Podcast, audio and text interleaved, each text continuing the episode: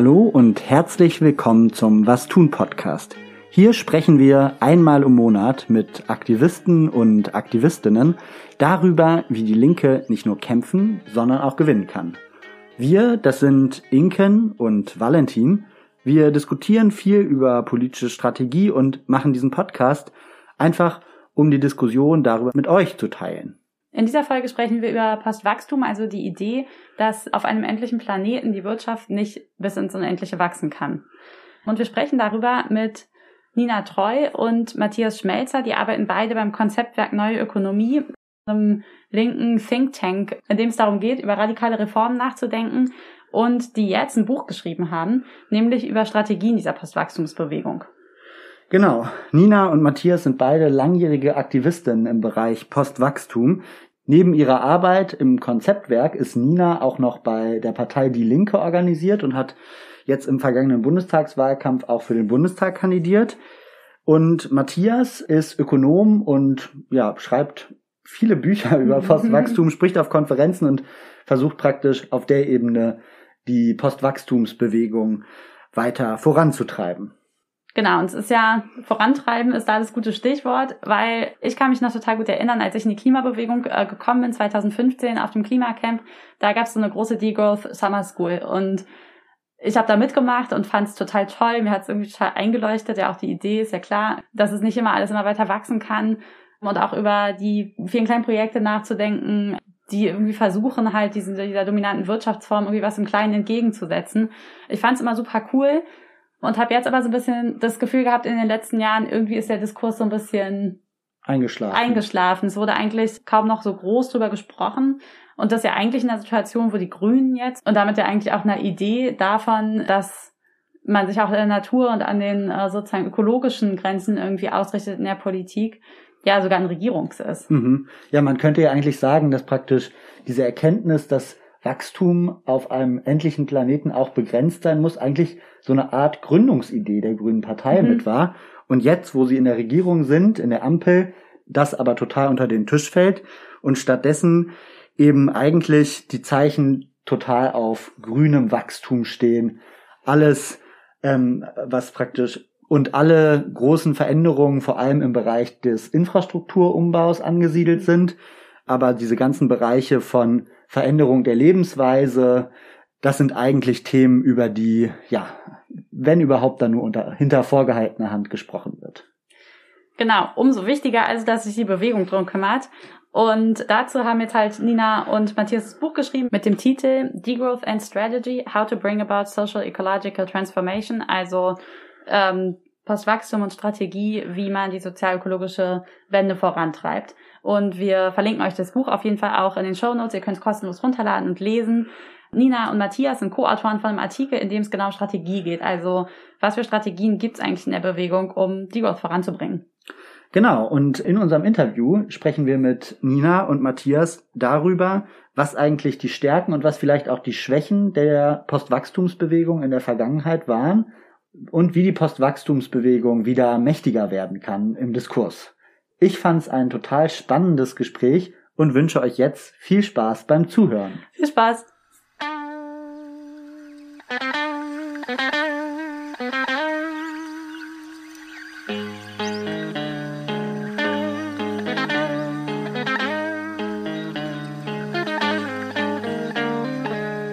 Ja, Nina und Matthias, schön, dass ihr heute bei uns im Podcast seid. Ja, hallo. Vielen Dank für die Einladung. Ja, cool. Dann würden wir einfach mit den Basics starten. Ihr habt ja gerade was zu Degrowth geschrieben und vielleicht könnt ihr einfach den Hörerinnen und Hörern noch mal kurz erklären, was das eigentlich ist und warum das eigentlich wichtig ist und die Hörerinnen und Hörer interessieren sollte. Also Degrowth, Postwachstum ist so eine Bewegung, europäische Bewegung, die eigentlich in den letzten 10, 15 Jahren entstanden ist und sich kritisch auseinandersetzt mit den Auswirkungen von kapitalistischer Entwicklung, vor allem in der ökologischen Hinsicht und versucht Alternativen für eine sozial-ökologisch gerechte Transformation und eine globale gerechte Welt zu skizzieren.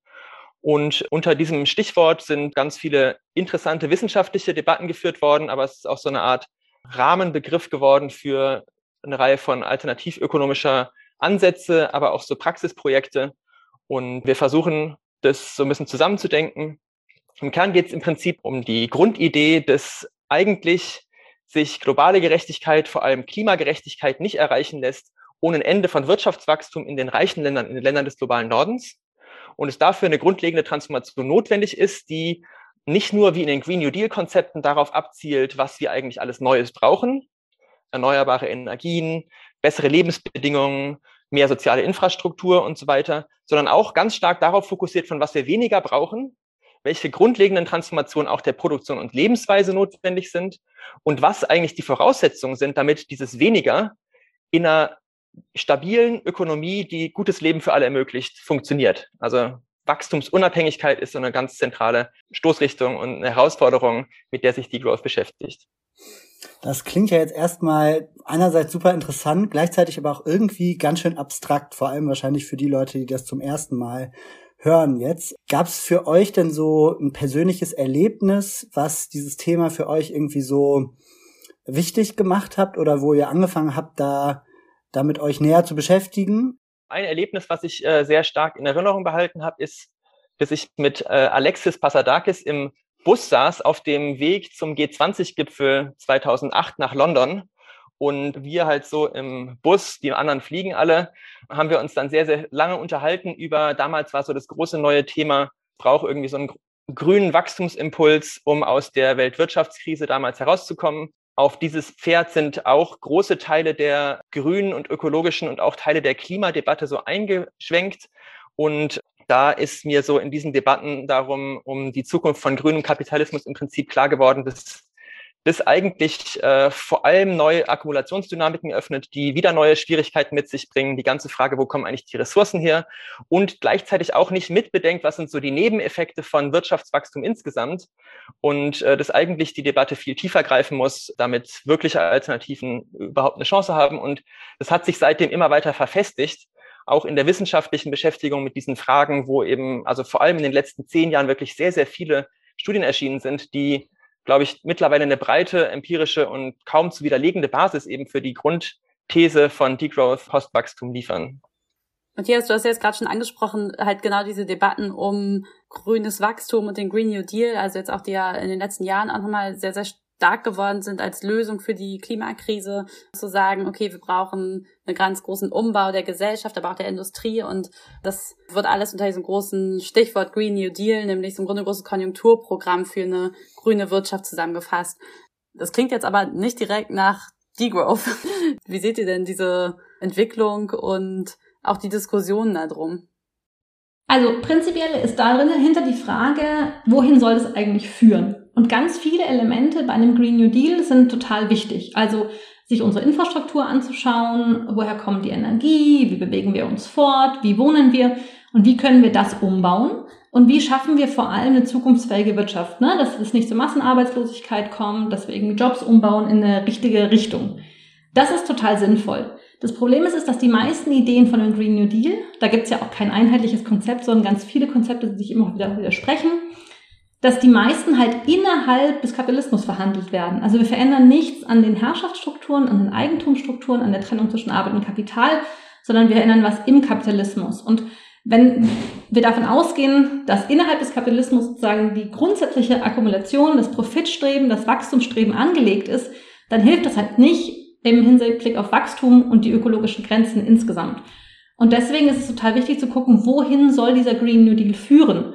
Und wenn er dahin führt, dass wir sozusagen insgesamt unseren Energieverbrauch reduzieren und innerhalb der ökologischen Grenzen wirtschaften, dass wir soziale Fragen im Blick nehmen, dass wir umverteilen auch nicht nur an Eigentum, sondern auch an Macht und an Entscheidungsstrukturen, dann geht es in eine richtige Richtung. Wenn es aber halt innerhalb der aktuellen Strukturen verharrt, dann ist es nicht das, was wir anstreben. Und da muss man eigentlich im Einzelfall prüfen, wie der Ansatz ist. Also zum Beispiel das jetzt, was DiEM25 vorschlägt, ist viel näher an Degrowth dran als das, was die Mehrheit der Grünen gerade vorschlägt. Ja, ich würde das äh, total stapeln. Also ich glaube, Degrowth und Green New Deal muss man nicht unbedingt in Opposition zueinander in, als gegensätzlich diskutieren. Kann man, aber muss man nicht unbedingt. Aber ich glaube, Degrowth hat halt schon so ein bisschen stärker den Fokus auf dem, was halt zurückgebaut werden muss. Also auf diesen ganzen Fragen, was ist eigentlich mit Fleischkonsum, was ist mit Flugverkehr, was ist mit individueller Mobilität, Autos und da quasi zu versuchen, Alternativen zu buchstabieren und glaube ich, als zweiter Unterschied ganz stark die Analyse des bei dem Wachstum von dem Neuen, was wir alles brauchen an grüner Infrastruktur, bessere äh, Versorgung der öffentlichen, äh, bessere soziale Infrastruktur und so weiter und dem Rückbau in Summe nicht unbedingt Wachstum bei rumkommen muss. Mhm. Und es eigentlich wichtig ist, darüber eine Debatte anzufangen, weil wir sind in ökonomischen Strukturen gefangen, die halt Wachstum erzwingen. Und wenn wir diese ökonomischen Strukturen nicht umbauen, Richtung Wachstumsunabhängigkeit, wird Klimapolitik immer weiter auf Wachstum hinauslaufen und deswegen als äh, Klimapolitik eigentlich nicht richtig zu äh, schnell sinkenden Emissionen führen können. Ja, cool. Vielen Dank für diesen Einblick zum Start direkt einmal in so die Grundlagen von Postwachstum oder Degrowth und auch diese der Abgrenzung von ja, einem Begriff wie Green New Deal, der ja irgendwie überall äh, in den letzten Jahren viel rumgegeistert ist. Würdet ihr denn sagen, dass es auch, wenn die Degrowth-Bewegung in so einer Art Mosaik organisiert ist, es trotzdem so eine übergeordnete Theory of Change gibt, mit der, also praktisch den einen großen Plan, in dem alles zusammenläuft, wie unsere Gesellschaft mehr in Richtung Degrowth gerückt werden kann? Und wenn ja, wie können wir uns die vorstellen? Ja, also die Frage stellen wir uns auf jeden Fall auch immer wieder regelmäßig und versuchen unseren Beitrag dazu zu leisten, dass wir eine gemeinsamere äh, Theorie des Wandels finden. Ich würde aber auch sagen, insgesamt nein. Also Matthias war ja auch in mehreren Forschungsprojekten beteiligt, wo sozusagen aufgezeigt wurde, wie weit das Spektrum ist. Und es gibt innerhalb des Postwachstumsspektrums schon starke ReformerInnen, also die sagen, der Kapitalismus ist nicht das Problem, sondern das Wachstum, die es sozusagen voneinander trennen und innerhalb des Kapitalismus nach Reformen suchen. Und das ist natürlich eine ganz andere, also Theory of Change dahinter, die Menschen, die sagen, ja, den Kapitalismus müssen wir irgendwie überwinden, aber wir ignorieren ihn eher. Also wir hatten ja gerade ganz viele Be praktische Beispiele, die auch sagen, wir wollen jetzt nicht in irgendwie parlamentarische Politik oder wir setzen nicht auf Ordnungspolitik, sondern wir bauen irgendwie Alternativgesellschaft auf. Wieder eine andere Strategie, ähm, wie die, die sagen, ja, wir müssen ganz stark äh, auf Ordnungspolitik setzen und hoffen, dass wir progressive Regierungen kommen, die dann unsere Forderungen umsetzen. Und wir haben uns in den letzten Jahren ähm, viel damit beschäftigt, wie das so zusammengefügt werden könnte und waren da sehr inspiriert von Eric Olin Wright, einem jetzt verstorbenen US-amerikanischen Soziologen, der eigentlich Marxist ist und aus einer klassischen Idee kommt von, es braucht eine Revolution, in der dann stark umverteilt wird, also so einen, revolutionären Bruch, aber auch gesagt hat, na, eigentlich müssen diese ganzen ähm, Elemente auch zusammenwirken. Und wie können die zusammenwirken? Und da da das Konzept von revolutionären Realpolitiken nach vorne zu stellen, also innerhalb des Systems Maßnahmen zu finden, die uns einen großen Schritt weiterbringen würden. Also sowas wie eine radikale Arbeitszeitverkürzung mit Umverteilung, also sowas wie Arbeitszeitreduzierung auf 20 bis 25 Stunden mit vollem Notausgleich in den unteren Gruppen. Eine massive sozial-ökologische Steuerreform oder Reparationszahlungen für globale äh, Klima- und Kolonialschulden. Also solche Sachen, die man sich vorstellen könnte, dass wir in dem aktuellen System umsetzt die natürlich als unter den aktuellen politischen Verhältnissen nicht vorstellbar sind, aber sozusagen man sie ansetzen könnte und dann wären wir einen Schritt weiter. Und aber auch zu sagen, wenn wir wirklich Degrowth wollen, dann brauchen wir eine massive Umverteilung von Macht und Ressourcen. Und das hieß natürlich auch, ein anderes politisches System zu finden. Wir haben das versucht, positiv zu formulieren in unserer Vision Zukunft für alle. Und da auch gesagt, wir würden uns halt viel mehr demokratische Beteiligung auf allen Ebenen wünschen. Also es kam, wir haben da so Zukunftswerkstätten durchgeführt und da kam immer raus, natürlich brauchen wir irgendwie Räte. Also wir brauchen Nachbarschaftsräte Räte auf Stadtebene etc. Aber es gab eigentlich keine Einigkeit darüber, ob nicht das parlamentarische System trotzdem nicht weiter ein wichtiges Standbein ist. Das heißt sozusagen eine starke Demokratisierung, was aber auch halt ausgehend von den aktuellen Institutionen ist. Also ein Ineinandergreifen von Strategien. Hey, der Was tun Podcast ist ein kleiner und unabhängiger Podcast. Wir hören aber immer wieder von unseren Hörern, dass er total hilfreich ist äh, in ihrem Aktivismus und dass die Debatten über politische Strategie die Leute in ihrer praktischen politischen Arbeit tatsächlich weiterbringen. Wenn du uns dabei helfen möchtest, dass wir noch mehr Menschen erreichen, dann lass uns doch bitte eine Bewertung da. Das kannst du direkt machen in der App, in der du den Podcast hörst. Vielen Dank und jetzt viel Spaß beim Weiterhören. Cool, da sind wir eigentlich jetzt schon äh, direkt in der Strategiediskussion, die wir Podcaster auch gerne führen. Im Buch unterscheidet ihr vier taktische Kategorien, wenn man jetzt in der Bewegungspolitik denkt, nämlich Opposition, Kommunikation, Reform und Praxis. Könnt ihr die einmal kurz vorstellen und sagen, was ihr darunter versteht und vielleicht auch, wann sie Stärken und wann sie Schwächen haben? Das erste Set an Taktiken, das sich in der Degrowth-Bewegung so findet, diskutieren wir als Opposition. Und das sind im Prinzip eher so klassische Bewegungsmomente der Mobilisierung, auch des zivilen Ungehorsams, die darauf abzielen, Gegenmacht aufzubauen in der Gesellschaft, sehr stark auf die, auf die Öffentlichkeit abzielen in Form von Streiks, direkten Aktionen, Blockaden, Flashmobs und so weiter. Und im Kontext von Degrowth bisher relativ wenig praktiziert worden sind. Und eines der Argumente in diesem Kapitel ist eben, dass es eigentlich gut wäre, wenn Degrowth nicht nur diskursiv, sondern auch praktisch stärker in Verbindung geht mit den Bewegungen, die tatsächlich so oppositionelle Taktiken verfolgen. Und ein Beispiel, an dem wir das aufziehen, ist äh, tatsächlich jetzt für die internationale Leserinnenschaft und die Degrowth Community aus Deutschland, weil hier es ja in den ab 2015 eine relativ enge Verschränkung gab zwischen der Klimagerechtigkeitsbewegung und den Degrowth-Kontexten über das gemeinsame Klimacamp und die Sommerschule und die daran sich anschließende Ende-Gelände-Aktion, was ja genauso gedacht war als eine enge Verbindung, sowohl von den Debatten, die da geführt werden, also in so einen Widerstandskontext auch so eine Alternativvision reinzubringen, aber gleichzeitig auch die Menschen, die jetzt vielleicht eher so vor Ort in Transition Towns zu alternativen arbeiten oder theoretisch über Commons nachdenken, auch zum Ort des Widerstands zu bringen und dann gemeinsam in eine Aktion zivilen Ungehorsams zu gehen. Und wir würden uns wünschen, dass dieses Beispiel Schule macht und international mehr Ende Geländes mit starker Degrowth-Beteiligung entstehen. Ja, die zweite Strategie ist die der Kommunikation. Das ist eine, wo Degrowth sehr lange schon sehr stark war. Also aufzuzeigen, was für Alternativen es gibt, Kritik aufzuzeigen, Leute zusammenzubringen, um zu diskutieren, um Alternativen zu entwickeln. Genau, diese Stärke ist natürlich gleichzeitig auch eine Schwäche, nämlich dass es zu sehr in so einem Diskurs, akademischen Raum verharrt, dass es keine konkreten Kämpfe gibt, mit denen diese Diskurse dann verbunden werden und dass es jenseits von so einer Motivation nicht darüber hinauskommt, Leute wirklich in Kämpfe zu bringen. Als wir zum Beispiel dieses Buch Die großen Bewegungen geschrieben haben, haben Leute aus der Antikohle-Bewegung geschrieben, so, hey, uns erreichen ständig Anfragen, ob wir ein Interview führen können zu Degrowth, aber uns erreichen selten Anfragen von Leuten, wie können wir eure Kämpfe konkret unterstützen. Also so, dass da viel ähm, akademisch produziert wird. Und von den Bewegungen, die sich damit andocken, ist es wahrscheinlich sowas wie die Wahrnehmung von Diskursen aus anderen Orten hier in Deutschland, also zum Beispiel Buen Wir oder Konzepte von radikaler ökologischer Demokratie aus Indien oder das, das Common, der ganze Commons-Diskurs ist hier stark angesiedelt, also in so einer großen Kommunikation darüber, wie die Wirtschaft anders aussehen könnte. Ja, als äh, dritte Strategie scheint uns so Reformen radikale Reformen total zentral und ich glaube, die sind auch wirklich im, im Kern von der Degrowth-Debatte total stark verankert, weil es eben in dieser Debatte darum geht, zu skizzieren, wie eigentlich so eine radikale Transformation aussehen kann und welche Politiken im Heute ansetzen können, aber transformativ über die Wachstums-, aber auch die kapitalistische Gesellschaft hinausweisen können. Und da gibt es eine Reihe von Vorschlägen, wie die radikale Verkürzung der Erwerbsarbeitszeit auf sowas wie 20 Stunden oder so, eine Obergrenzen für Emissionen, aber auch Energieverbräuche, die national, aber auch auf Industriezweige runtergebrochen werden können, die demokratisch bestimmt werden. Es gibt generell große Debatte um Wirtschaftsdemokratie und unterschiedliche Formen, die die annehmen kann. Es gibt den Vorschlag, sowas wie ein Maximaleinkommen einzuführen, weil eben Emissionen vor dem Hintergrund von Klimaungerechtigkeit sehr, sehr stark korrelieren mit dem, wie viel Einkommen und Vermögen Menschen besitzen entsprechend auch Vorschläge zur radikalen Umverteilung von Vermögen und ähnliches.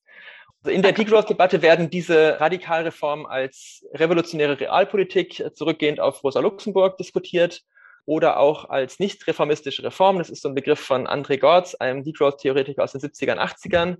Und im Prinzip geht es eben um grundlegende Reformen, die über das bestehende System hinausweisen. Eine Schwäche dieser Bewegung oder dieses Ansatzes, dieser Taktik ist natürlich, dass das relativ oft in Forderungen verharrt, relativ schwer zu vermitteln ist teilweise. Also manchmal gelingt es auch besser, aber oft schwerer zu vermitteln ist mit konkreten Bewegungspraktiken und diese Brücke eigentlich bisher oft noch fehlt. Also gerade die Brücke zu äh, so oppositionellen Widerstandspraktiken, aber eben auch interessanterweise die Brücke, welche Reformen brauchen eigentlich diese Ansätze für Nautopias von unten, die letzte Strategie sind, die wir gleich diskutieren. Welche brauchen die eigentlich als Voraussetzung, damit sie gut gedeihen können? Und deswegen mhm. versuchen wir das alles zusammenzudenken und meinen, dass eben diese nicht reformistischen Strategien, die sehr stark oder sehr prominent sind im Moment im Degrowth-Spektrum, eigentlich in Verbindung gebracht werden müssen mit den anderen Strategien, um wirklich wirkmächtig zu werden. Die vierte Kategorie ist die Praxis. Die hatten wir auch schon ein paar Mal berührt. Also es geht da um konkrete Projekte, die sagen, wir leben und wirtschaften nach anderen Möglichkeiten. Ganz konkrete Beispiele sind sowas wie solidarische Landwirtschaften, Repair-Cafés, Makerspaces, also so offene Werkstätten oder sowas. Also Orte, wo eigentlich Leute zusammenkommen können, auch was praktisch tun können, Hausprojekte auch zum Beispiel, aber eben auch einen politischen Anspruch dahinter haben. Und ganz wichtig, es sind Räume, in denen Leute zusammenkommen können und sich austauschen können. Also es geht nie nur um das Praktische, was da getan werden kann, sondern auch um die politische Debatte, die sich da entspinnt und auch den Zugang zu verschiedenen Fragen, die sich da entspinnt.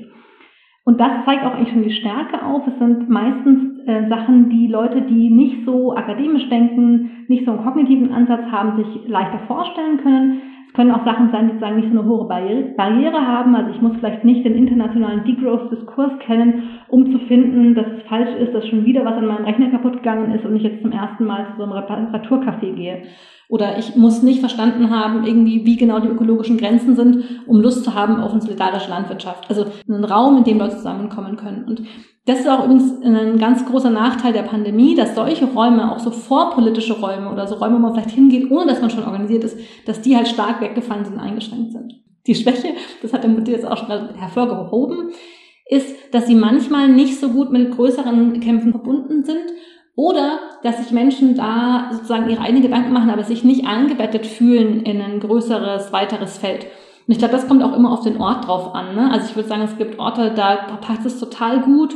Und die Menschen, die in solchen Projekten aktiv sind, sind genau die, die auch zu Demos gehen, die sich irgendwie beteiligen daran, dass äh, Politiken äh, entwickelt werden. Und es gibt aber auch Orte, die sozusagen stark vereinzelt sind. Und das hatten wir jetzt auch schon ganz oft betont. Ne? Wir heben da gar nicht eine Strategie hervor und sagen, das ist die beste, sondern wir sagen, es braucht alle für den Wandel und wir müssen stärker zusammenarbeiten. Da ist jetzt direkt schon das Stichwort für meine nächste Frage gegeben, nämlich das Zusammenarbeiten. Ihr habt da jetzt ja so eine Art Typologie entwickelt für diese verschiedenen Taktiken.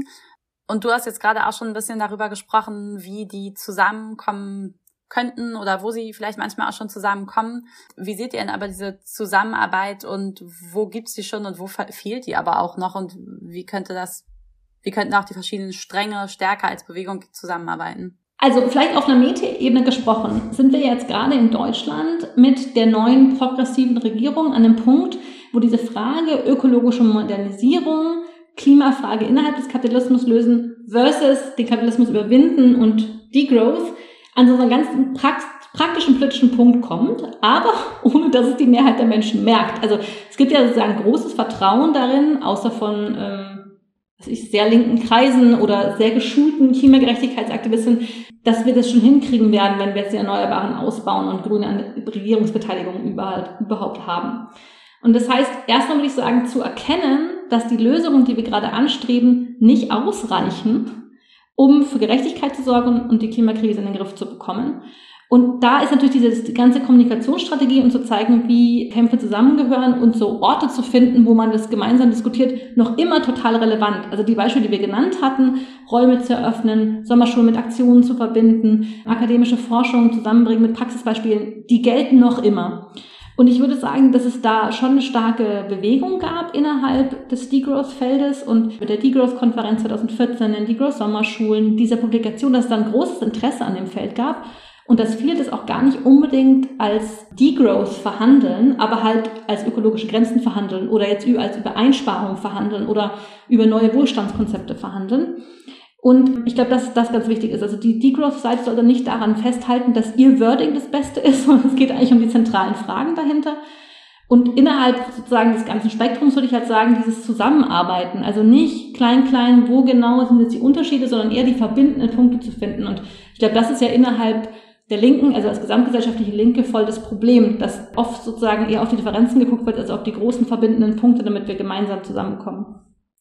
Und wie ist das mit den Parteien? Ich spreche jetzt einfach mal direkt an, weil das ja ein total wichtiger Akteur ist oder die Parteien einfach wichtige Akteurinnen sind, um Veränderungen umzusetzen. Und mein Eindruck ist, dass viel auf der Bewegungsseite passiert, dass da auch viele Duos-Ansätze schon ziemlich tief verankert sind, dass auch, wenn man mit Familienmitgliedern spricht zum Beispiel, viele von diesen kommunikativen Ansätzen schnell auf Resonanz stoßen. Also zum Beispiel, keine Ahnung, mein Onkel hat jetzt gerade sich am Wochenende darüber aufgeregt, dass alle Sachen immer sofort kaputt gehen, dass es da eigentlich irgendwie einen guten Resonanzraum in der Gesellschaft gibt und trotzdem ist es ja realpolitisch so, dass Degrowth eigentlich gerade in reellen, real, also realpolitisch kaum eine Rolle spielt. Wie seht ihr denn da die Rolle von Parteien und seht ihr auch eine Möglichkeit, das realpolitisch wieder stärker auf die Agenda zu bringen? Oder überhaupt mal auf die Agenda zu bringen? Ich weiß gar nicht, ob wieder richtig war. Doch, wieder ist definitiv richtig. Äh, es gab ein weil die Grüne Partei ist jetzt ja sehr, sehr prominent und auf dem absoluten Aufstieg immer weiter bisher ungestoppt. Und in den, noch in den frühen 1990er Jahren hat die Grüne Partei extrem starke wachstumskritische Positionen vertreten, die in Teilen auf jeden Fall starke Ähnlichkeiten aufweisen mit der Degrowth-Debatte. Und das ist, die, dieser Debattenstrang ist quasi komplett aus der Partei, vor allem aus der Spitze der Partei herausgedrängt worden. Und da sehe ich aber auch für die nächsten Jahre zu dieser Frage mögliche Interventionspunkte und auch einen möglichen, mögliche Kontroverse, die aufkommen kann, innerhalb der Grünen Partei, aber auch ganz stark zwischen den Bewegungen, die die Grüne Partei ja nach vorne gepusht haben und der Grünen Partei selbst. Das, glaube ich, ist für die Degrowth-Frage der nächsten Jahre ein total entscheidender Punkt. Wie, wie, wie werden eigentlich diese Positionierungen da ablaufen? Und da ist, glaube ich, potenziell viel Musik drin. Und ich glaube, auf einer gewissen Ebene ist es auch eine verspielte Chance, dass mhm. äh, die Bewegungen, die die Grünen ja so, so stark gemacht haben, vor allem die Fridays for Future Bewegung, eben mit Forderungen in die Öffentlichkeit gegangen sind, die zwar im Prinzip richtig sind, aber in vielen Punkten doch sich, sehr stark integrieren lassen in, so ein Narrativ von ökologischer Modernisierung und wir kriegen das mit zum normalen Politikbetrieb innerhalb der Wachstumsgesellschaft hin. Und ich habe jetzt letzte Woche die Chance gehabt, es war ganz interessant, mit einem Aktivisten aus dem engsten Umfeld von Greta Thunberg, der sie seit Anfang an begleitet hat, zu Abend zu essen. Und es war total spannend zu hören, wie stark da eben diese Debatten jetzt auch mittlerweile eine Rolle spielen und was für ein starker Perspektivwechsel da auch stattgefunden hat, weil eben die Frustration extrem hoch ist in bestimmten Kreisen. Und ich glaube, diese Frustration, das ist so der Nährboden für eine Erweiterung der Degrowth-Perspektive und damit auch für den notwendigen Druck, der dann entsprechend auch zu Verschiebungen der Position innerhalb der Partei der Grünen jetzt vielleicht da beitragen kann.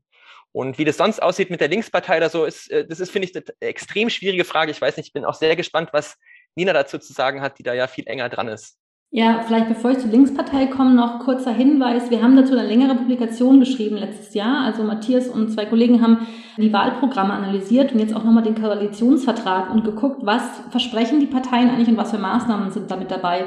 Und da kam halt raus, dass alle Parteien zu kurz greifen für eine 1,5 Grad Fahrt, also zu hoch die Emissionen sind und dann nicht die richtigen Maßnahmen haben, um das zu erreichen. Und natürlich ist es auch was, was man nicht ins Wahlprogramm schreibt. Also jetzt bei den Grünen kann man ja auch sehen, dass sie sozusagen schon stark versuchen, in die Richtung zu gehen mit den ganzen ambitionierten Programmen, die Habeck da gerade auflegt. Aber dass es insgesamt halt noch von diesem Pfad fehltritt. Und bei der Linkspartei ist das total interessant, weil es gibt sozusagen einen Strang, äh, dem ich bin ja auch bei der Linkspartei organisiert, dem ich auch zugehörig sehen würde, die halt Klimagerechtigkeit und die Reduktion stark in den Vordergrund stellen. Und es gibt aber auch den Strang, der halt stark dem fossilen Kapitalismus und der Idee von Wachstum schafft Wohlstand verbunden ist oder darin noch verhaftet ist. Und dass das halt innerhalb der Parteien total stark verhandelt wird. Und es gibt auf jeden Fall keine Partei, die irgendeine gewisse Bedeutung hat. Also ich glaube, da gibt es schon Ansätze, jetzt irgendwie, ich hatte ja vorhin schon die 25 äh, wohlwollend erwähnt oder auch bei Demokratie in Bewegung, wo es so also Degrowth-Ansätze gibt, aber sozusagen zu klein und von den bedeutenden, also wo man gerade sozusagen auch irgendwie noch, auch weil sie, sie gehofft, hat sich keine von diesem Wohlstand durch Wachstumsmodell verabschiedet und glaubt halt noch ganz stark an die Kraft der Industriearbeitsplätze und hat, großen, hat eine große Angst vor dem Rückbau von Industriearbeitsplätzen. Und das ist natürlich auch eine ganz wichtige Frage. Also wir hatten ja auch eingangs schon gesagt, natürlich muss Massenarbeitslosigkeit verhindert werden, aber trotzdem muss ja überlegt werden, wie können wir Produkte herstellen, die wir alle fürs Leben brauchen und die aber nicht umweltschädlich sind. Das heißt natürlich, dass wir in Deutschland die Rüstungsindustrie rückbauen müssen, die Autoindustrie umbauen müssen, die Chemieindustrie rückbauen müssen und dass dann da neue Arbeitsplätze in anderen Feldern geschaffen werden müssen, wie zum Beispiel Pfle dem Pflegebereich, im Bildungsbereich, in der Landwirtschaft und wenn die Arbeitszeit auch noch reduziert wird. Also da gibt es sozusagen Modelle, aber das wird halt realpolitisch viel zu wenig durchgespielt. Hi, sorry für die kurze Unterbrechung. Du hörst den Was tun Podcast. Und wenn dir gefällt, was du hörst, dann abonnier doch jetzt den Podcast auf Spotify, Apple Podcasts oder wo auch immer du ihn gerade anhörst. Vielen Dank und dann viel Spaß beim Weiterhören.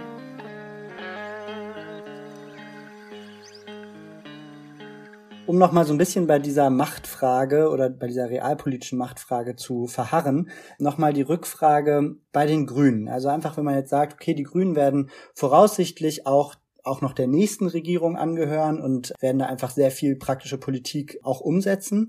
Was sind denn Möglichkeiten, wie man aus eurer Sicht da ganz konkret dazu beitragen kann, dass Postwachstumspositionen in dieser Partei wieder stärker besetzt werden? Weil es ist ja zum Beispiel so, in den 90ern hatten die Grünen ja auch noch ein sehr anderes Wählerklientel, waren noch sehr viel kleiner und wollten eigentlich so ein bisschen die True Believers letztendlich für sich mobilisieren mit ihrer Programmatik. Jetzt gibt es den neuen Kurs äh, hin zur Volkspartei. Jetzt will man rein in die Mitte der Gesellschaft wirken und eigentlich habe ich den Eindruck, scheuen sich Grünen Politiker eher, sich praktisch verhetzen zu lassen mit zu radikalen Positionen. Wie ja, wie könnt ihr damit umgehen? Was seht ihr da für Handlungsspielräume für eine Degrowth-Bewegung? Na, ich würde da zwei Sachen zu sagen. Das eine ist, dass ich glaube, ein mögliches Einfallstor ist tatsächlich über Wissenschaft. Und es ist interessant zu beobachten, dass bei den eher expertokratisch ausgerichteten Institutionen die Degrowth-Positionen viel, viel anschlussfähiger sind als im realen Politikbetrieb. Also man sieht es, wenn man sich das Umweltbundesamt anschaut, in die Veröffentlichungen, die die rausbringen. Ein anderes interessantes Beispiel ist das Europäische Parlament das im Jahr 2018 oder 2019 eine sehr, sehr große Konferenz im Gebäude des Europäischen Parlaments organisiert hat zu Post-Growth Policies mit knapp 1000 Teilnehmenden und wirklich auf dem höchsten politischen Level, wo man in, im Parlament sowas machen kann, mit Kommissaren und so weiter diskutiert, wie eigentlich sowas aussehen kann. Und eine neuere Veröffentlichung der Europäischen Umweltagentur macht beispielsweise auch das Argument, dass vor dem Hintergrund von stetig zurückgehenden Wirtschaftswachstumsraten es total angemessen und notwendig ist, für europäische Ökonomien über diese Postwachstumsfragen nachzudenken. Also ich habe das Gefühl, da gibt es eine gewisse Offenheit und diese Offenheit zu nutzen, um quasi die Grünen, die ja sehr, sehr stark Legitimation beziehen, daraus, dass sie eben wissenschaftlich akkurate Klimapolitik betreiben, da lässt sich, glaube ich, einiges rausziehen. Und der zweite Punkt ist, hat auch mit Legitimation zu tun. Ich glaube, der Aufschwung der Grünen hat ganz viel damit zu tun, dass sie eben für echte Klimapolitik stehen. Und diese Legitimation, die schaffen wir als Bewegung oder wir nehmen sie auch weg. Und ich glaube, da müssen wir, da müssen wir in den nächsten Jahren tatsächlich dran arbeiten, wie wir das schaffen können. Zum einen den Druck aufzubauen, damit die Grünen das, was sie an Sinnvolle machen, auch weitermachen können, aber gleichzeitig auch nicht eine, eine Legitimation geben, die kritiklos ist, sondern eben auch total stark unter Druck setzt, um im Prinzip die, die Kräfte in den Grünen zu stärken, die, äh, die da andere Perspektiven in den Vordergrund bringen. Also ich glaube, aus innerhalb der Partei sehe ich das nicht kommen, sondern das muss von außen kommen. Und vielleicht ganz kurz ergänzen, das ist ja auch so, dass Degrowth unterschiedlich verhandelt wird in verschiedenen, zum Beispiel europäischen Gesellschaften und dass jetzt verschiedene andere Parteien äh, das anders integriert haben. Ne? Und dass Deutschland sozusagen mit dem Wachstumsmotor in Europa und auch diesem sehr so kooperatistischen Regime auch nicht das beste Land ist, um Wachstumskritik ins Regierungsprogramm aufzunehmen, ist, glaube ich, total naheliegend. Also ich habe sozusagen auch stärkere Hoffnungen, dass irgendwie eine linke Regierung in Spanien oder UK oder Frankreich ähm, das eher aufgreifen würde, also Deutschland das auch also sagen, auch von europäischer Ebene da noch Druck kommt und auch Beispiele, wie es anders laufen könnte definitiv jüngstes Beispiel ist der Minister für Consumer Affairs, äh, ich weiß nicht, wie das auf Spanisch heißt, in Spanien. Der hat vor einigen Wochen tatsächlich so einen sehr, sehr langen Text zu Degrowth veröffentlicht. Also es gibt diese Debatte, die da viel, viel stärker am Ankommen ist. Und ich glaube, das, die, die Debatten werden anders laufen in verschiedenen Kontexten, je nachdem, wie man eingebunden ist quasi in die Wachstumswirtschaft. Okay, Sie müssen natürlich aber eigentlich letztendlich in die, praktisch ins Epizentrum der Wachstumswirtschaft, um wirklich was was zu verändern. Das ist irgendwie so ein bisschen für mich der Punkt, wo ich immer wieder so ja, nicht so richtig weiterkomme, wenn ich den Eindruck habe, okay, natürlich, es gibt immer, immer wieder Impulse, die kommen, die sind aber meistens von den Rändern. Im Parteienspektrum ist es auch immer eher damit verbunden, so wie marginalisiert ist eine Partei im politischen System. Davon lässt sich dann ableiten, wie klar ihre Positionen zum Postwachstum sind. Und daran muss sich irgendwie was verändern, wenn wir da wenn wir das drehen wollen. Aber Inken hat noch eine Nachfrage nee, oder Ergänzung? Nur, ja, ich habe nur gerade dran gedacht, weil es ist natürlich, also es scheint ja erstmal total paradox zu sein und gleichzeitig habe ich letztens irgendwo eine Werbung gesehen. Ich habe jetzt natürlich vergessen, von was es war, aber da hat das Unternehmen ja explizit damit geworben, dass ihre Sachen halt zehn Jahre halten und man sie zwischendurch immer wieder zur Reparatur einschicken kann und so. Und gerade sozusagen in so einem finanzstarken Milieu habe ich schon den Eindruck, dass es so ein wie sozusagen Teile aus dieser Degrowth-Kommunikation halt, also aus dieser Kommunikationstaktik halt sozusagen aufgenommen werden und auch sozusagen ins kapitalistische System übernommen werden Und da ist dann, glaube ich, so ein bisschen halt die Frage, ob es am Ende dazu führt, dass weniger konsumiert wird, weil es tatsächlich mehr Leute gibt, die haltbarere Sachen kaufen, oder ob am Ende mehr konsumiert wird, weil von diesen Firmen dann halt noch mehr gekauft wird. Aber das sind ja irgendwie auch ganz spannende Momente eigentlich an den Übergängen zwischen den verschiedenen, zwischen den beiden Systemen. Ich finde es ein total spannendes Beispiel, was du aufzeigst, weil genau das, glaube ich, das Problem ist. Ne? Also wenn Reparatur was ist, was man sich leisten können muss, dann denkt die soziale Frage nicht genügend mit und dann werden wir es auch nicht in der gesamten Gesellschaft möglich machen können. Ich glaube, es ist total wichtig, dass es überhaupt Unternehmen gibt, die das anbieten, um aufzuzeigen, dass es anders funktioniert. Und deswegen sehe ich schon die größte Hoffnung darin, dass wir halt Kämpfe stärker verbinden. Also dass wir zeigen, dass der Kampf um eine bessere Gesundheitsversorgung und mehr Pflegekräfte, bessere Bezahlung der Pflege auch ein Degrowth-Kampf ist, weil es nämlich darum geht, das Zentrale der, des menschlichen Daseins, nämlich sich um andere zu kümmern und Sorgearbeit zu leisten, ins Zentrum stellt. So, und ich glaube, das ist eben auch ein Auftrag als gesamtgesellschaftliche Linke, diese Kämpfe stärker zusammenzubringen und eben nicht zu denken, ah ja, wo ist hier sozusagen die beste ökologische Reform? Und das Dilemma, das du aufgezeigt hast, Valentin, bin ich total bei dir. also, wie kann man in einem hegemonialen, kapitalistischen, wachstumsorientierten System da wirklich dazu kommen, dass die Grenzen des Wachstums ernst genommen werden? Ich hoffe, und das ist natürlich auch ein bisschen zynisch, da auf die kommenden Krisen. Also ich glaube eigentlich, dass wir aus diesem Krisenmodus, in dem wir aktuell sind, mit Corona, dem Krieg und, und dem Klima auch nicht mehr so richtig rauskommen werden. Und natürlich, je krisenhafter das System ist, umso eher werden sich auch Leute zur Wehr setzen. Und wenn die Energie- und Lebenshaltungskosten weiter so steigen, müssen ja Leute dagegen vorgehen. Ne? Also da sind ja gerade keine Lösungen vorhanden. Und wenn das zusammengedacht wird, eben mit einer Konzentration darauf, dass alle genug haben, aber nicht mehr so viel, sehe ich da schon Potenzial. Ja, ein Aspekt, den ich an eurem Text besonders cool fand, es wird euch wahrscheinlich wenig überraschen, ist, dass ihr am Ende sehr klar, klar fragt, was sollte die Bewegung tun? Und vielleicht können wir jetzt am Ende vom Interview nochmal so ein bisschen, vielleicht könnt ihr darauf nochmal ein bisschen stärker eingehen. Was ist denn jetzt, wo bleiben wir denn jetzt am Ende mit dieser Analyse? Was, was sollte in Zukunft kommen? Wie kann die Postwachstumsbewegung mächtiger werden? Wie kann man aus der Geschichte der Postwachstumsbewegung lernen und ja, vielleicht strategische Schlüsse für die Zukunft ziehen? Also ich habe das Gefühl, Degrowth ist insgesamt sehr, sehr stark in in der Analyse, ist relativ stark in dem Skizzieren von Alternativvisionen, aber so diese Frage, wie eigentlich tatsächlich Machtoptionen gedacht werden können und was so die richtige Strategie ist für so eine grundlegende Transformation, da fehlen tatsächlich die Ideen, ist ja auch nicht spezifisch für die Degrowth-Debatte, sondern generell, glaube ich, in den Bewegungen, die über grundlegende Gesellschaftstransformation nachdenken. Aber unser Vorschlag, worauf wir das dann so zuspitzen, das meiste hatten wir, glaube ich, auch schon gesagt, ist total stark äh, dieses Verbinden von Kämpfen, das Intervenieren in aktuell laufende tatsächliche gesellschaftliche Auseinander Auseinandersetzungen und in diesen sichtbar machen, inwiefern Wachstum da eine treibender Krise, Krisenfaktor ist und auch Degrowth vielleicht alternative Wege daraus sichtbar machen kann. Das wäre so, so das Erste. Das Zweite ist, Visionen und Narrative zu liefern, die konkret sind. Also das runterzubrechen von diesem relativ abstrakten, vielleicht auch so ein bisschen wissenschaftlich klingenden, in komplexen Begriffen ausgedrückten Konzept auf, wie eigentlich soll die Gesellschaft gestaltet werden und was sind konkrete Interventionspunkte.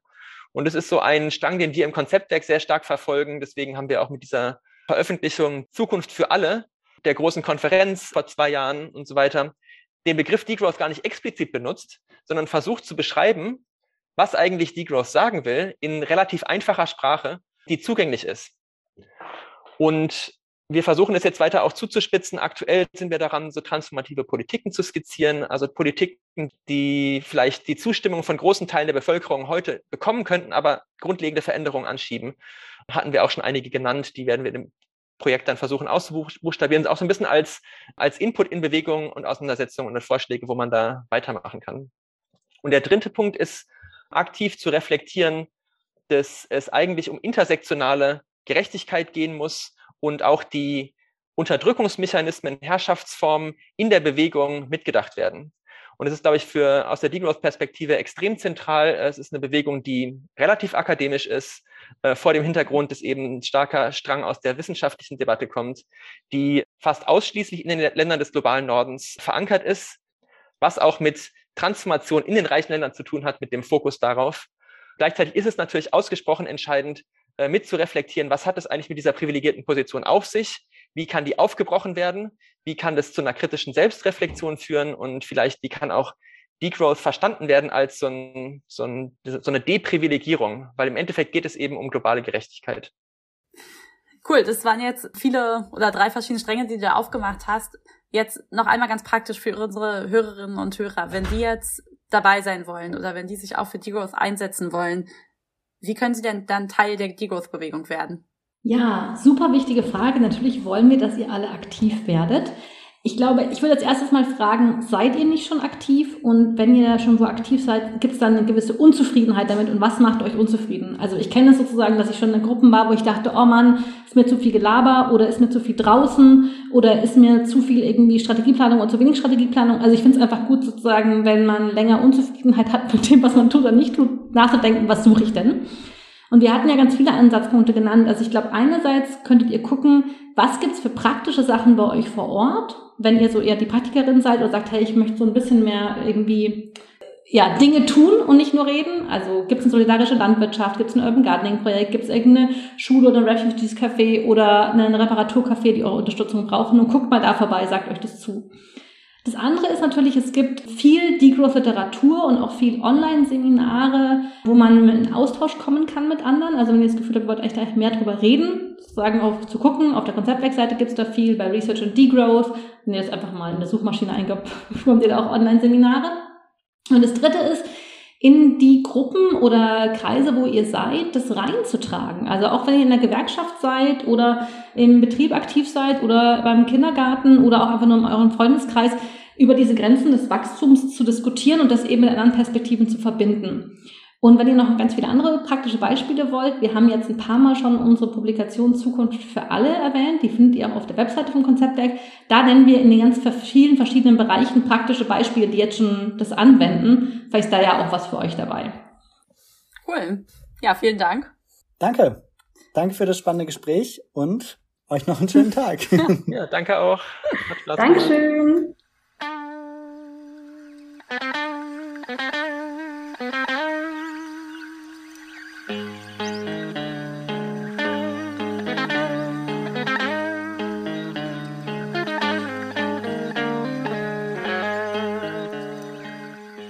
Da sind wir wieder nach dem Gespräch und sammeln so ein bisschen nochmal die losen Fäden ein und stellen so ein bisschen heraus, was wir besonders spannend fanden im Gespräch. Valentin, wie ging's dir denn? Wie fandst du denn das Gespräch oder was ist bei dir hängen geblieben? Ich fand es ein total interessantes Gespräch. Und aus meiner Sicht ist vor allem so diese, diese Strategiefrage, im Postwachstumsdiskurs einfach ein Stück weit, könnte man fast sagen, überfällig. Mhm. Also ich finde es extrem gut, dass es dazu jetzt eine Publikation gibt, wo unterschiedliche schlaue Autoren und Autorinnen dazu schreiben, mhm. wie man diese Strategieperspektive stärker machen kann in mhm. der Postwachstumsbewegung. Genau, und ich finde es auch interessant, wie sie daran gehen. Also, dass Nina und Matthias gemeinsam mit ihren Co-Autoren in dem Kapitel eben sagen, man muss so ein bisschen schauen, es gibt eine Bewegungsökologie, es gibt verschiedene Ansätze da drin mit jeweils Stärken und Schwächen und mhm. da auch praktisch bei jedem Ansatz so ein bisschen auch die Stärken und Schwächen hervorkehren. Mhm. Das finde ich erstmal den ersten interessanten Punkt. Aber die Sachen, die ich vor allem mitnehme, ist erstens den Appell, die Postwachstumsdebatte muss wieder raus aus dem Elfenbeinturm. Mhm. So, das ja. finde ich ist was, was man ganz klar so mitnehmen kann. Oder das ist etwas, was ich ganz klar aus dem Gespräch mitnehme. Und dann eben fand ich auch sehr interessant, diesen Ansatz zu sagen, okay, Kämpfe verbinden, wir schauen immer ganz genau, was für Bewegungen gibt es, welche Bewegungen sind eigentlich auch ein Stück weit Bewegungen gegen unbegrenztes mhm. Wachstum und dann dazu intervenieren in den Bewegungen um größere Fragen aufzuwerfen mhm. zu Postwachstum eben. Und also zu gucken, okay, es gibt eine Antikohlebewegung. Die Postwachstumsszene geht rein und sagt, bei Antikohle-Protesten geht es auch um grundsätzliche Fragen von Wachstum. Ja. Oder es gibt eine Kampagne Deutsche Wohnen und Co. enteignen. Mhm. Und die Postwachstumsszene geht rein und sagt, bei den steigenden Mieten geht es auch um die Profitinteressen großer Konzerne, die mhm. eben auch Wachstumsfragen sind.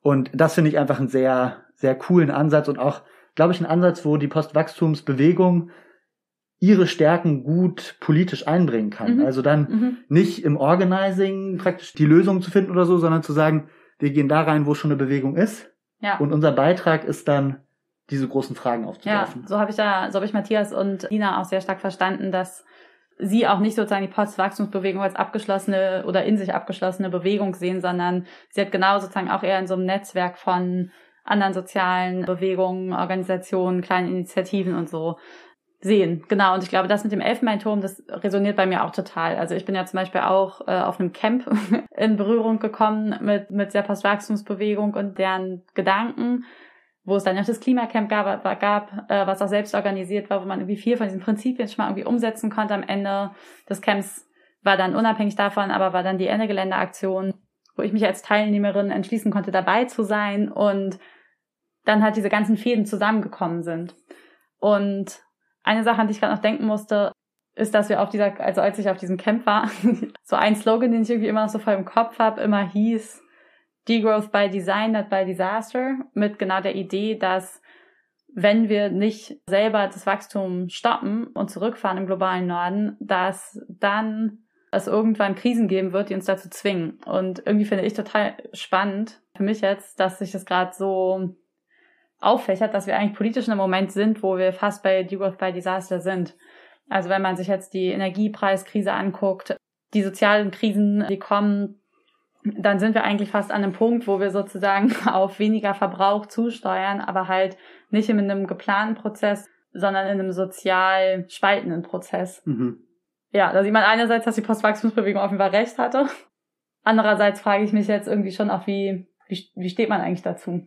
Ich glaube, so aus meiner Sicht ist da schon ganz zentral zu sagen, dass es dann schon auch ein sehr anderes Postwachstum ist, Ja. Weil es eben dann zu einem Zeitpunkt kommt, wo die Folgen des zerstörerischen Wachstums eben schon so virulent sind, dass die Rücknahme gar nicht mehr die positiven Effekte unbedingt hat, die man eigentlich mit der Postwachstumsdebatte verfolgen Mhm. wollte. Und genau, es ist praktisch, könnte man sagen, der dystopische kleine Stiefbruder der Postwachstumsdebatte. Ja, das ist tatsächlich ein guter Ausdruck dafür, weil ja auch diese ganzen demokratischen Elemente total, die total in der Postwachstumsdebatte stecken, diese ganze Idee von, wir wollen uns gesellschaftlich mehr überlegen, wie wir eigentlich unsere Ressourcen einsetzen wollen. Genau das funktioniert ja dann nicht mehr, sondern dann greifen nur noch Krisenmodi und wird im Wesentlichen mit der, also es kommt halt einfach sozusagen zu sozialen Verwerfungen und am Ende kriegen immer noch die am meisten, die schon immer am meisten hatten.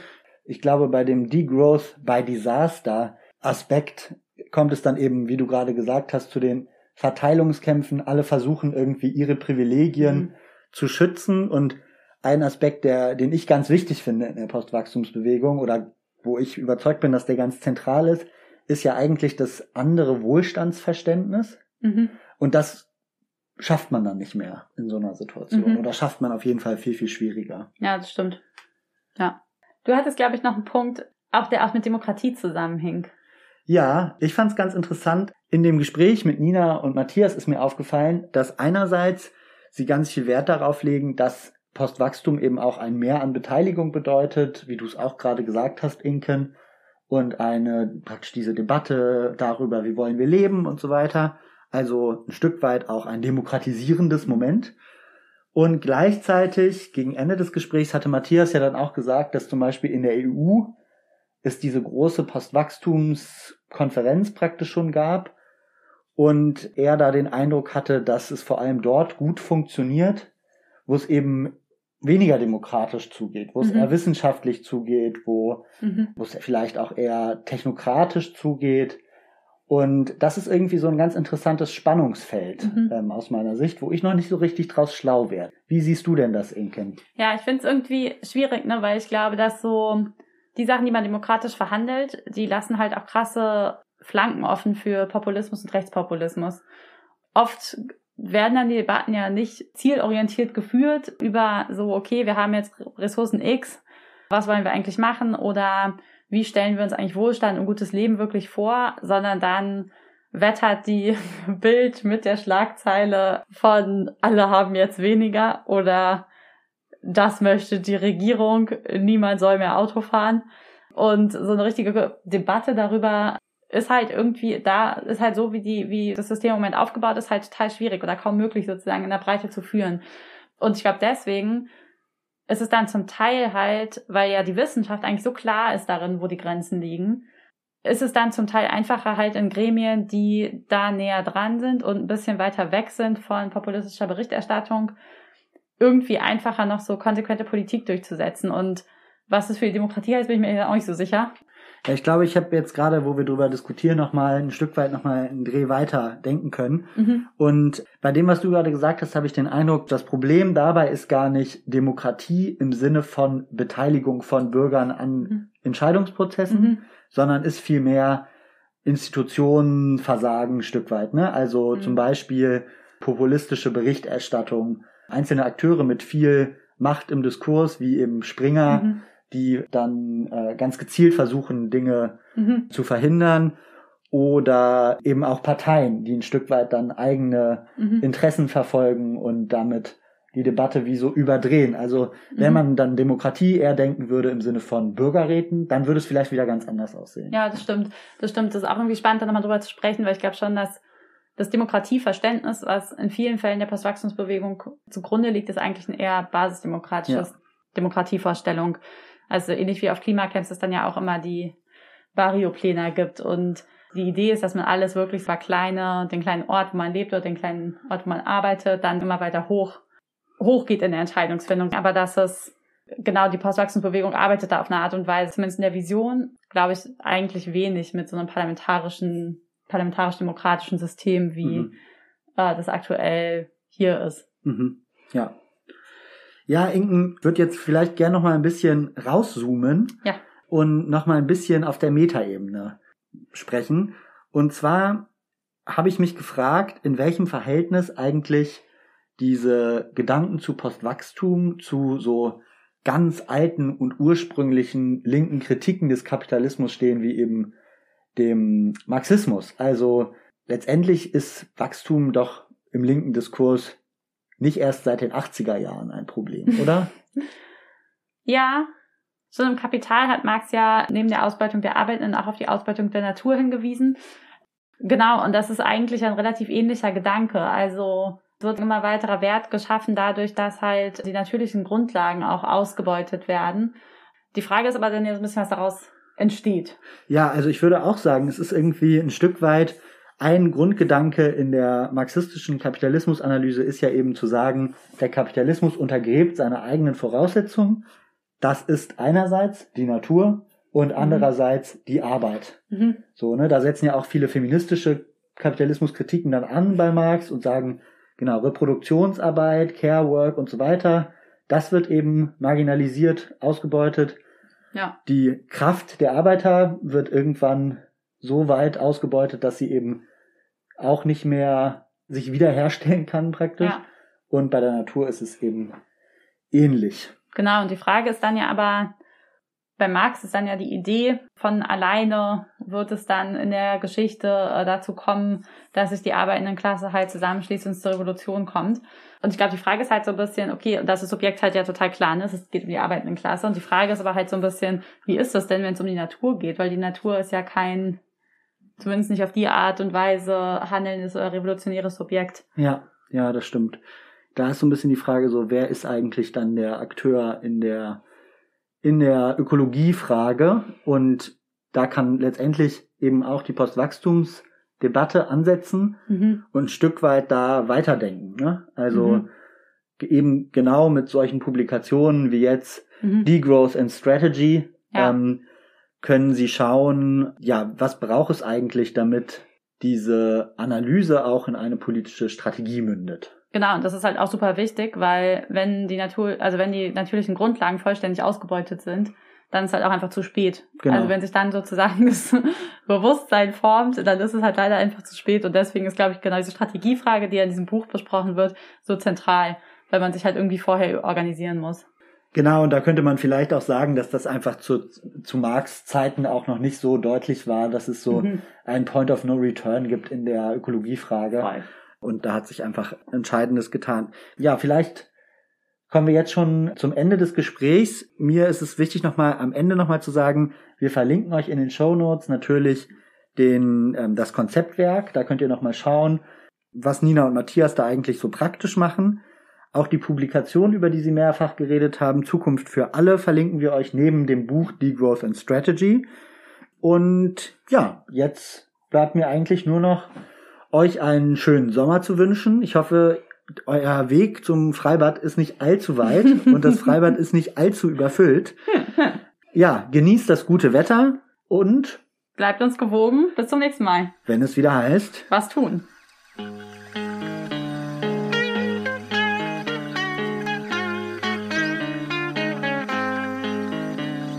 Das war der Was tun Podcast. Konzept und Redaktion Valentin Isen und Inken Bermann. Schnitt Julian Schlumberger. Die Musik kommt von Richard Waterman.